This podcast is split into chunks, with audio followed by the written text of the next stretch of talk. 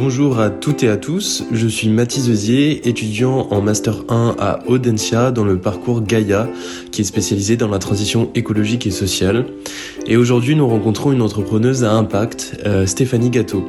Vous allez découvrir dans ce podcast le parcours passionnant de Stéphanie et son profond engagement. Euh, donc, alors la première question, euh, pouvez-vous vous présenter brièvement et voilà présenter vos trois entreprises? Alors, euh, je m'appelle donc Stéphanie Gâteau. J'ai, euh, en sortant de l'école, j'ai commencé par le commencement, donc au Euh, normalement, enfin pas normalement, mais je, j'ai été orientée en management et stratégie internationale euh, parce que ben, moi, je me réjouissais de la diversité de toutes les propositions existantes. Et, et donc, ça a toujours été mon fil conducteur, vous verrez, dans toutes mes activités, c'est la rencontre entre guillemets et qu'est-ce qu'on peut construire ensemble. Donc, euh, j'ai travaillé dans ce domaine-là pour différentes activités. Ça va de Thomson CSF à euh, Hermès, euh, côté luxe. Et puis, euh, mon objectif, c'est de rentrer dans un gros cabinet de pensée en stratégie. Ce que j'ai fait. mais, en fait, la manière dont on fonctionnait me correspondait pas tellement en termes de valeur, on va dire, et de méthodologie, puisque on accompagnait le dirigeant, mais pas du tout les équipes autour de lui. Euh, et donc, euh, on n'aidait pas à co-construire une stratégie auquel tout le monde pouvait se reconnaître et permettre aussi de fédérer toutes les équipes autour d'un projet. Donc pour moi, c'était un point faible, en tout cas, je trouvais. Donc euh, j'ai commencé par créer mon propre cabinet, donc qui était basé justement en plus sur des projets à impact en général, euh, parce que pour moi c'était hyper important d'être en cohérence aussi avec mes valeurs. Euh, et puis l'idée, c'était aussi de, construire ce qui n'existait pas tellement à l'époque, des partenariats stratégiques. C'est-à-dire que l'idée, c'était de se dire, si on a quelqu'un au Canada qui fabrique un petit boulon que Thomson CSF pourra avoir, au lieu de créer une entité, un département, une usine, pourquoi ne pas permettre à cette société canadienne de s'implanter grâce à Thomson sur le marché européen et à l'inverse, et ben, de construire un, partenariat technologique pour que euh, Thomson CFF n'ait pas avoir cette expertise supplémentaire. Donc, euh, donc voilà, donc ça c'était hyper important. Deuxième axe hyper important, euh, l'innovation stratégique. Euh, si on veut pouvoir se développer sur n'importe quel marché, il faut connaître ses concurrents et il faut surtout être innovant pour pouvoir se différencier. Euh, donc très tôt, en fait, euh, j'ai été, on va dire, très proche de la tech. J'ai fait mon premier CES à Las Vegas à 21 ans, donc en sortant de l'école, en fait, six mois après. Parce que pour moi, c'était vraiment hyper important. Et dans vos questions, on le verra par la suite, mais euh, c'est une des clés justement pour être toujours, entre guillemets, à l'affût de tout ce qui est innovation. Donc j'ai créé ce cabinet. Ensuite, j'étais dans la tech et euh, alors euh, malheureusement ou heureusement, je suis atteinte de différentes maladies dégénératives. Donc je suis devenue sourde et j'avais déjà des problèmes de mobilité. Et en fait, en voyageant partout à l'international, j'ai été confrontée à, on va dire, l'inaccessibilité des lieux. et parfois, je devais faire demi-tour parce que je pouvais pas passer à où euh, voilà, il n'y avait pas d'ascenseur à cet endroit, il n'y avait que des escaliers, etc. Et ça me prenait beaucoup de temps, c'était très fatigant et je me suis rendu compte à quel point qu'on a tous testé dans le Covid impactait évidemment mon activité. Euh, et comme je ne trouvais pas d'outils pour m'aider au quotidien, pour identifier les restaurants, les hôtels accessibles, etc., j'ai de créer le mien, euh, au moins pour mon utilisation suis rendu compte que, euh, ne serait-ce qu'en France, c'est 25 millions de personnes qui sont impactées dans leur déplacement. Donc, c'est pas une petite cible. Elle est universelle. Euh, il y a des personnes en situation de partout. Tout le monde peut se casser de jambes et va pouvoir conduire et se déplacer, etc. Euh, donc, donc, j'ai créé cette start-up, on va dire, qui est dans la e-santé, la smart city et la sécurisation. Et puis, l'idée, c'était toujours pareil. C'était de voir comment les nouvelles technologies peuvent soit répondre, soit au moins contribuer à résoudre une problématique, qu'elle soit sociétale, environnementale euh, ou économique. Euh, donc c'est un petit challenge, une manière, on va dire, euh, pragmatique de montrer à cet écosystème qu'on peut être impactant en utilisant les nouvelles technologies. suite à ça, en fait, toujours pour rester dans mon activité, mais parce qu'il fallait que je me réinvente un petit peu par rapport à ma maladie, j'ai créé un incubateur accélérateur à l'export pour les startups. Donc l'idée, c'est de dire, on expose de manière parfois très violente des startups, puisque la région va les emmener au CES, ils connaissent pas le marché, ils n'ont jamais fait des concours de pitch en anglais, ils connaissent pas bien leurs concurrents, etc. Donc l'idée, c'était de reproduire ce que je savais faire, donc accompagner les dirigeants des entrepreneurs, mais de les préparer euh, en faisant des simulations, en, leur apprenant à se différencier, euh, à revoir leur modèle économique parfois et à trouver des opportunités de marché. Donc ça, Exportunity, c'est la troisième structure que, j'ai créée, qui est la plus récente. Et l'idée aussi, c'est d'accueillir des startups qui ont un potentiel et qui voudraient s'implanter en Europe. Donc on sert de la France en fait comme goulot d'entrée sur la porte du marché européen. Alors à côté de ça, je suis engagée dans plein de mouvements. Il y en a certains que j'ai créés. Il y en a un qui s'appelle Tous uniques, tous différents, tous du talent parce que malheureusement encore aujourd'hui on se peut se rendre compte à quel point c'est compliqué la diversité et l'inclusion. Et, et, on est, euh, on va certainement en parler après, mais on est quand même dans un contexte qui fait qu'il faut absolument, à l'heure actuelle, continuer de promouvoir et de valoriser la différence de chacun. Euh, voilà. Moi, j'ai étudié euh, et pratiqué à travers le management à l'international, avoir des équipes avec différents profils, ben, il faut les faire se respecter, leur apprendre à travailler ensemble, etc. Donc, côté leadership inclusif, ça pour moi, c'est vraiment une clé à l'heure actuelle sans laquelle on ne peut rien faire. Euh, parce que celui qui va être différent, même en termes de méthodologie, ça peut être votre client, mais ça peut être votre fournisseur, ça peut être votre partenaire financier, etc. Euh, voilà, donc grosso modo, c'est euh, les trois activités sur lesquelles je suis. Et alors, on peut voir que justement, votre expérience professionnelle, elle est très rattachée à votre vécu. selon vous, comment euh, les futurs entrepreneurs ils pourraient reconnaître une opportunité impactante et responsable, comme vous, vous l'avez fait? Euh, alors en fait, si vous voulez, je pense qu'on on a, on, on, les a pas tout de suite découverts, mais on a tous en nous euh, des appétences pour un secteur d'activité, des valeurs, ça peut être de la solidarité, ça peut être, on voit bien avec le, la survenue de, de l'ESS, heureusement, euh, la notion de bien commun, d'intérêt général. Moi, ça met plus rapidement c'était aux yeux, ah, mais je pense qu'on a tous, vous voyez, on a tous quelque chose de particulier qui nous permet d'enrichir et de contribuer euh, à relever les défis auxquels on a à faire face à l'heure actuelle. Moi, ma ligne conductrice, à travers ces trois activités, c'est comment peut-on rendre le monde accessible à tous. Ça, c'est juste un exemple, mais ça veut dire que que ce soit à l'international, c'est-à-dire rendre des marchés accessibles pour des entreprises, que ce soit euh, rendre accessibles les lieux pour se déplacer, parce que sans se déplacer, malheureusement, on est isolé, exclu et on ne peut rien faire. Euh, et on n'en a pas parlé, mais j'ai un troisième volet depuis quelques années qui est l'accessibilité numérique, et on va en reparler après parce que c'est important, l'intelligence artificielle inclusive. Euh, on voit bien que cette partie inclusive, diversité, on est obligé, on ne peut pas faire ça. Soit on vit tout seul en autarcie, euh, soit on décide de, de, construire un monde justement accessible à tous, euh, où il n'y ait pas de discrimination, où vous voyez la tech c'est hyper discriminant. Vous ne trouvez pas mm. un secteur plus discriminant que la tech. Aucune solution n'est accessible, par exemple. Ça n'existe pas encore. On n'est même pas dans la conception universelle. Donc euh, il y a des biais incroyables, etc. Donc moi je, je pense qu'il faut parallèlement à vos études, parallèlement à vos expériences, il faut apprendre à voir où est-ce que vous vous sentez à votre place. Par exemple, moi, j'avais créé un département aéronautique défense. Le jour où j'ai eu un client qui m'a dit on fabrique de l'armement et on voudrait savoir comment être plus impactant, ben, j'ai dit non, je peux pas en fait. Hmm.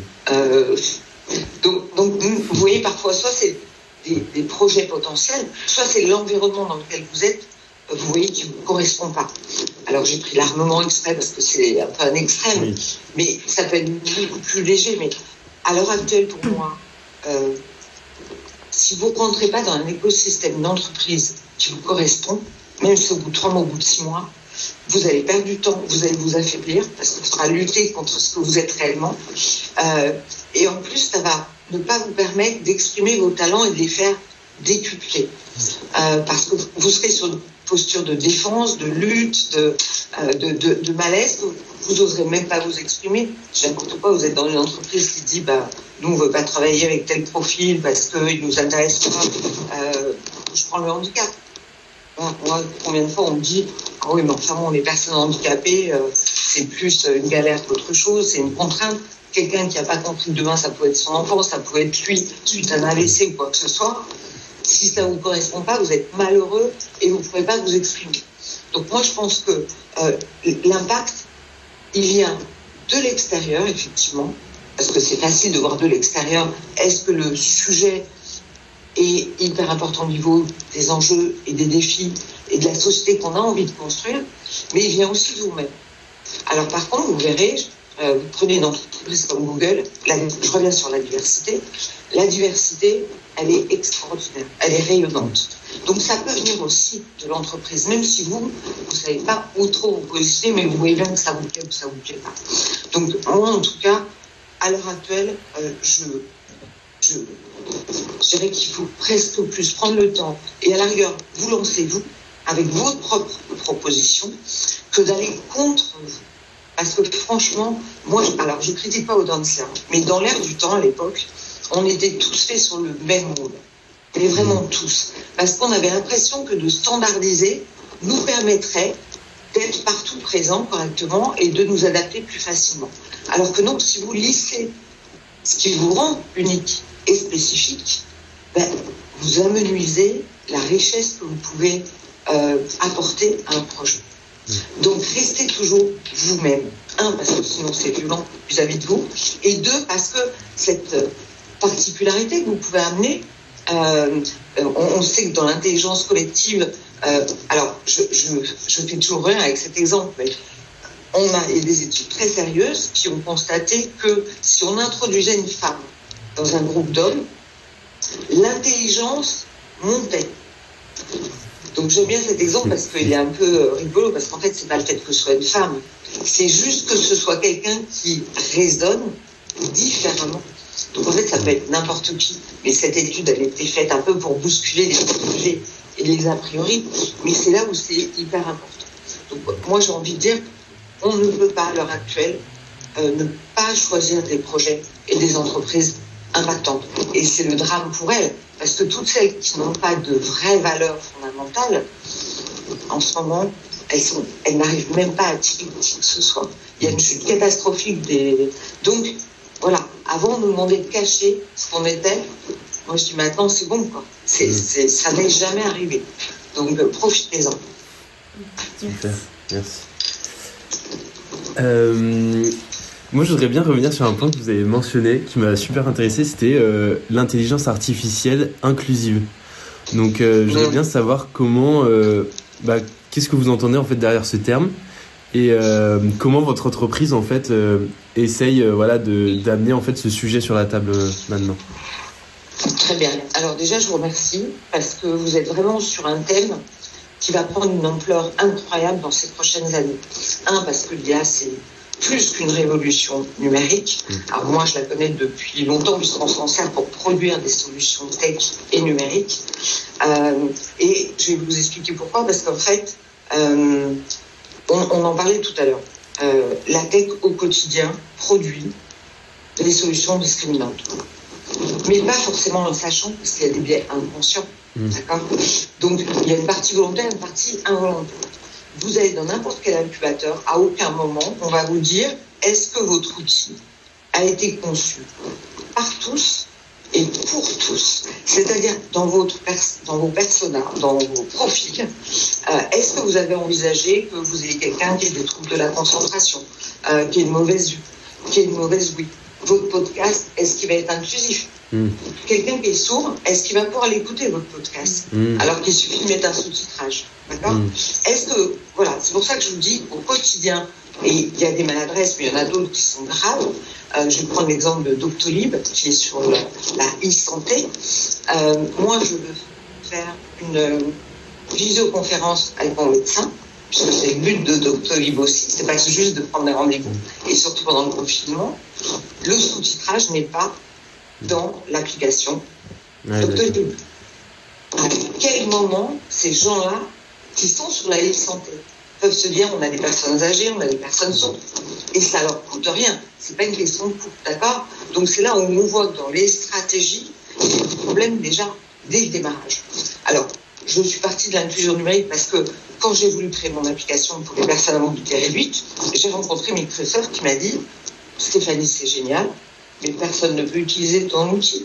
Les gens qui ont des problèmes de motricité, de vue, etc., des problèmes de déplacement, comment ils utilisent ton outil? Est-ce qu'il est en conception universelle? Est-ce qu'il est en design inclusif? Est-ce qu'il a une interface inclusive? Nada, rien du tout. Il avait rien du tout, je ne savais même pas que ça existait. Donc, du coup, je me suis euh, interrogée sur ces problématiques-là. Et en remontant la source, eh ben, on tombe sur l'IA, puisque l'IA, ce sont les data ce sont euh, toutes les, IA génératives qui vont faire des chatbots, etc. Sauf que si ceux qui construisent une IA euh, ne se disent pas ah bah tiens il me faut de tous les profils existants sur Terre pour que avoir même le plus grand nombre de clients ne serait-ce que ça ben forcément on a eu le cas avec par exemple je ne citerai pas ces très très grandes sociétés de cosmétiques qui avaient oublié les pots de couleur dans son échantillonnage. Donc ceux qui ont créé l'IA pour euh, faire des produits, etc., euh, ont rempli en oubliant une partie de la population. Donc ça a été un flop total quand il a fallu utiliser le produit. D'accord? Et pourtant, c'était un groupe énorme. Une fois de plus, ils avaient des moyens comme Doctolib. Donc l'IA inclusive, c'est vraiment de se dire aujourd'hui, euh, est-ce que les, IA que nous utilisons ou que nous créons euh, sont construites, une fois de plus, par tous et à l'usage de tous? On parle à l'heure actuelle, sur plein de projets, euh, d'avoir une tech responsable, juste, égalitaire. La tech est le secteur le plus discriminant. Je vais vous prendre un autre exemple. Euh, on va parler des levées de fonds. Moi, je suis fondatrice d'une start-up. 1,9% des femmes trouvent des fonds. Est-ce que c'est normal en 2023 de se dire 1,9% On dirait qu'il n'y a aucune femme, ça serait exactement pareil. Mm. Est-ce que c'est normal qu'on ait reproduit des biais alors qu'on était sur un secteur innovant On pu se dire on ne reproduit surtout pas les erreurs du passé et on fait autrement. Euh, donc, cette IA inclusive, à l'heure actuelle, la problématique, c'est que personne n'en parle. Et c'est pour ça que je dis bravo, parce que ça va être euh, l'enjeu le plus important à l'heure actuelle. Soit on va créer des solutions hyper dangereuses, en plus, parce qu'elles vont être manipulées par n'importe qui. Et si on ne régule pas, comme dans n'importe quel avec des baromètres d'accessibilité, avec euh, des corrections de biais, euh, avec une vérification régulière pour qu'elles ne s'emballent pas et qu'elles fassent pas n'importe quoi. Si on n'a pas une IA éthique, juste, responsable et inclusive, on est en train de construire un monde de fou dans lequel même certaines populations vont être rayées de la carte. Au mois de mai, on m'a invité à, aux Nations Unies pour parler de l'IA inclusive. Personne n'en avait jamais entendu parler. Parce que personne ne s'est dit, on s'est précipité sur l'usage, mais pas sur la conception. Je veux dire qu'aux Nations Unies, on mettait tous les pays du monde. Hein. Il n'y a que moi pour en parler. Récemment, j'ai créé un think tank avec Microsoft, avec euh, Google, etc., pour justement essayer au moins de donner des clés. Une charte avec des bonnes pratiques en attendant qu'il y ait des normes et des réglementations. Sauf que pour l'instant, c'est comme pour tout projet, comme il n'y a pas d'évaluation, euh, il n'y a pas d'outils de correction, etc., en fait, on sent. Alors que si on fait un projet, on prend les choses dans l'ordre. L'IA est l'outil le plus discriminant au monde. Et ceux qui l'ont construite le savaient. C'est pour ça que je dis, il y a une part de maladresse. Mmh. Les usagers, vous aujourd'hui, vous dites tiens, je vais prendre une IA, je vais même créer la mienne, etc. Vous n'êtes pas formé, vous n'êtes pas accompagné. Donc pour moi, c'est pas la même posture. Par contre, ceux qui l'ont créé dès le début, en méthodologie, savaient qu'elle serait discriminante. Et personne n'a bougé. D'accord? Alors, ça peut être fait exprès parce qu'on se dit, ben, on va vendre des outils pour corriger les biais. Donc, N'empêche que, on parlait d'impact et de valeur, est-ce qu'aujourd'hui je me dis, ok, c'est pas grave, je crée un outil discriminant, mais bon, après, c'est pas mon problème. C'est pour ça que j'ai une fois de plus, vos valeurs, faites-y vraiment attention. N'allez pas au-delà. Et, et, le nombre de métiers, moi, on me demande déjà pour les cinq prochaines années des profils que je n'ai pas. Parce que personne n'a été formé sur les inclusives. Donc demain, vous, vous voulez vous y mettre Hmm. Allez-y. Alors là, Ouais. ça va être les profils les mieux rémunérés, vous voyez. D'accord. Et justement, nous, euh, on voit au sein de Gaïa, dans l'émission RSE, que parfois ça peut être difficile de mesurer son impact. Donc pour vous, par Bien exemple, sûr. avec euh, l'intelligence artificielle inclusive, une manière de mesurer son impact, ce serait de voir à quelle échelle les gens en parlent pour euh, savoir si c'est un succès. Alors, euh, c'est ça, mais c'est surtout les accompagner dans l'usage et dans la prise de conscience. Euh, si vous arrivez, vous dites juste, bah, tiens, il faut mettre un plug là, il faut faire ceci, etc., euh, forcément, c'est insuffisant. Euh, pour moi, et c'est une question de stratégie, hein, quel que soit le projet, c'est toujours la même chose. C'est de prendre l'entité dans son ensemble. Qu'est-ce qu'elle veut avoir comme valeur? Qu'est-ce qu'elle veut avoir comme couleur, entre guillemets? Euh, Qu'est-ce qu'elle veut faire demain? Euh, moi, si je suis juste là pour corriger des biais, c'est pas. Je reviens au handicap. Euh, si vous vous dites, ah bah ouais, super le handicap, on va en parler une journée par an, on fait du ODE, en fait, on s'en fiche en fait. C'est toute l'année que les gens sont handicapés. D'accord? Euh, Une jeune femme qui devient maman, elle laisse pas son rôle de maman en arrivant dans la boîte. D'accord? Elle, est, elle est constituée de plein de choses. On est devant un être humain. Donc, euh, euh, pour moi, ce qui est important, c'est de mettre des indicateurs, mais c'est surtout d'accompagner sur la prise de conscience, la résolution de problèmes, et que ça reste. C'est-à-dire si euh, je fais juste une, une, on va dire une journée, une conférence sur le handicap, et je dis, ok, c'est bon, j'ai fait le job, qu'est-ce qui se passe dans six mois, dans un an, enfin, vous voyez. Et c'est surtout quand je disais créer pour tous et par tous, c'est-à-dire que toutes les équipes du début à la fin doivent être sensibilisées au handicap. S'il n'y a qu'un des directeurs qui a dit ok j'ai fait une formation euh, sur le leadership inclusif, bah super on va être bon là-dedans. Non, si ces équipes ne sont pas accompagnées là-dessus, comment elles vont se débrouiller? Donc si vous voulez c'est à tous les niveaux qu'il faut mettre des indicateurs, qu'il faut mettre des paramètres, euh, qu'il faut corriger, qu'il faut évaluer régulièrement.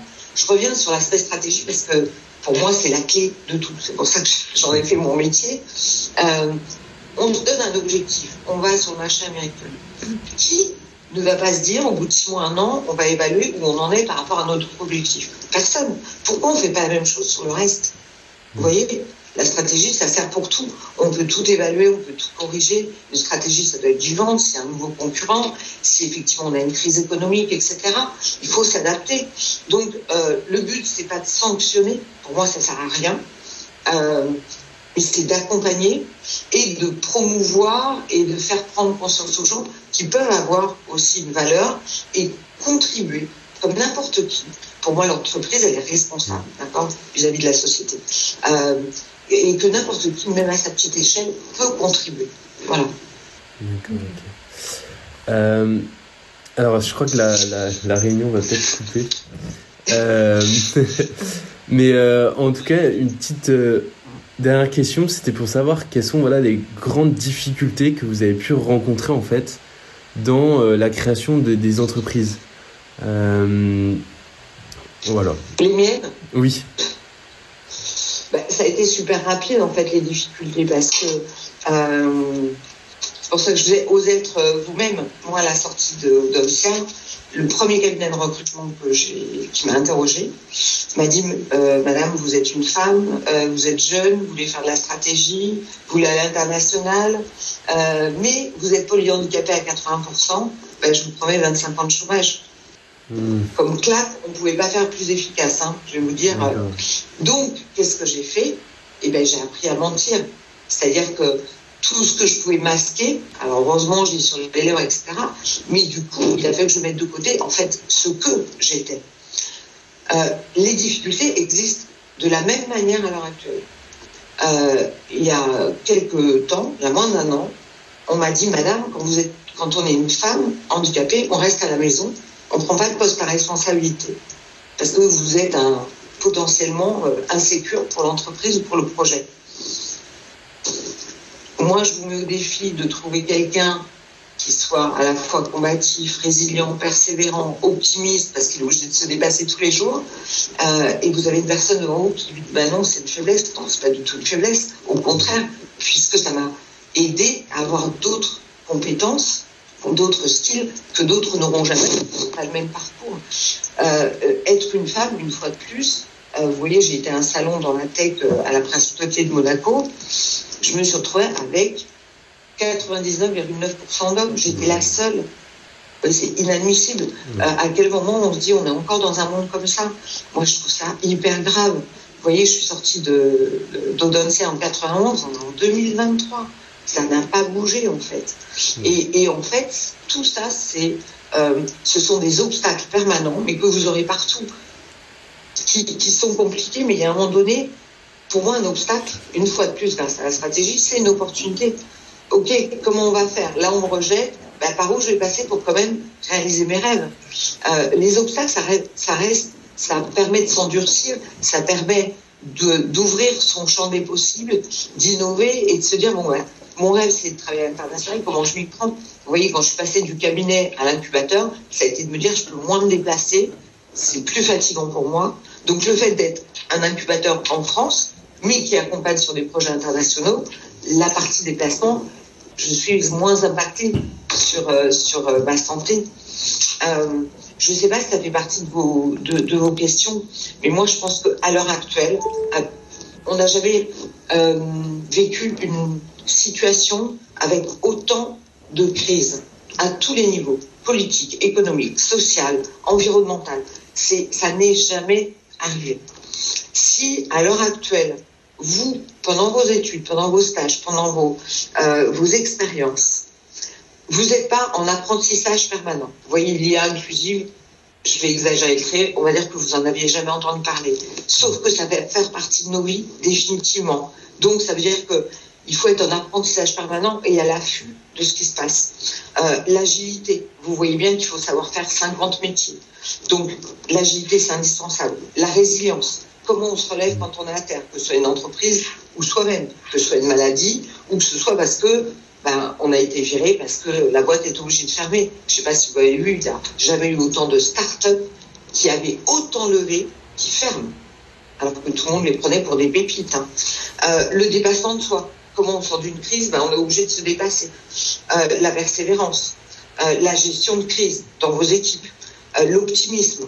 L'optimisme, c'est avoir conscience des faiblesses de son projet, de sa boîte ou de soi-même, mais c'est de se dire, OK, comment je vais faire pour les dépasser euh, c'est, euh, À l'heure actuelle, l'optimisme, c'est une des vertus que vous devez la plus travailler. Si vous regardez tout ce qui se passe en ce moment, bah, je ne sais pas, vous prenez euh, votre sac à dos, puis vous dites, bah, j'en ai pour 5 ans à vivre, parce que de toute façon, la Terre est foutue, donc je lâche l'affaire. Être optimiste, c'est croire. Si tous les jours, vous ne croyez pas ce que vous faites, mm. vous allez vous allez pas y arriver. Donc pour moi, si vous voulez, c'est vraiment euh, vous parlez d'impact, mais l'impact sur votre quotidien, être en cohérence, etc. C'est pour moi l'époque la plus difficile pour vous et quelque part j'en suis navrée, mais de vous dire, c'est la plus merveilleuse. C'est le, le, le, cas que personne n'avait imaginé. Et vous, vous allez apprendre sur le terrain. Vous voyez? Alors que les gens qui sont comme moi, qui ont l'habitude, qui sont sur leur zone de confort. Alors moi, pas trop, parce que tous les jours avec mon et le métier que je fais, je ne peux pas l'être. Mais vous voyez ce que je veux dire Eux n'ont pas cette agilité. Mm. Eux n'ont pas cette capacité à absorber de nouvelles de compétences. Eux n'ont pas cette facilité à créer du lien. Vous, vous avez l'esprit communautaire depuis que vous avez euh, un téléphone entre les mains. Les gens, là, ils vont aller le club Audencia où on a tous 50 ans, on va se tenir entre nous, tout va bien. Vous voyez, on ne sait pas se mettre en danger. Mm. Alors je dis ça, moi j'adore ça, mettre en danger, parce que je trouve ça hyper intéressant et c'est toujours un défi. Mais franchement, croyez en vous. Et pour moi, il faut absolument que vous entendiez, alors je ne vais pas dire mon discours, mais dans ce que je vous ai dit, si vous n'avez pas autour de vous des profs, ça va être horrible ce que je vais vous dire, hein, vis-à-vis de votre école, si vous avez à l'heure actuelle des discours comme celui que je vous tiens, on ne vous donnera pas les clés. Pour moi, c'est vous donner une voiture sans permis de conduire. On ne vous dit pas comment vous allez pouvoir vous en sortir. Donc, à l'heure actuelle, soyez exigeants, même vis-à-vis de vos profs, de vos mentors. Vous dites, OK, comment je vais m'en sortir demain? Et alors, justement, euh, en quelques mots, dans ce contexte de crise, maintenant, quels sont pour vous, en tant qu'entrepreneuse à impact, vos prochains objectifs? Continuer à cabosser les pieds de tout le monde, avec une semeuse d'alerte, mais euh, à faire des propositions concrètes. Euh, vous voyez le think tank que j'ai créé. la prochaine étape, C'est l'IA inclusive, on, s'y prépare, on va essayer de semer la bonne parole, etc.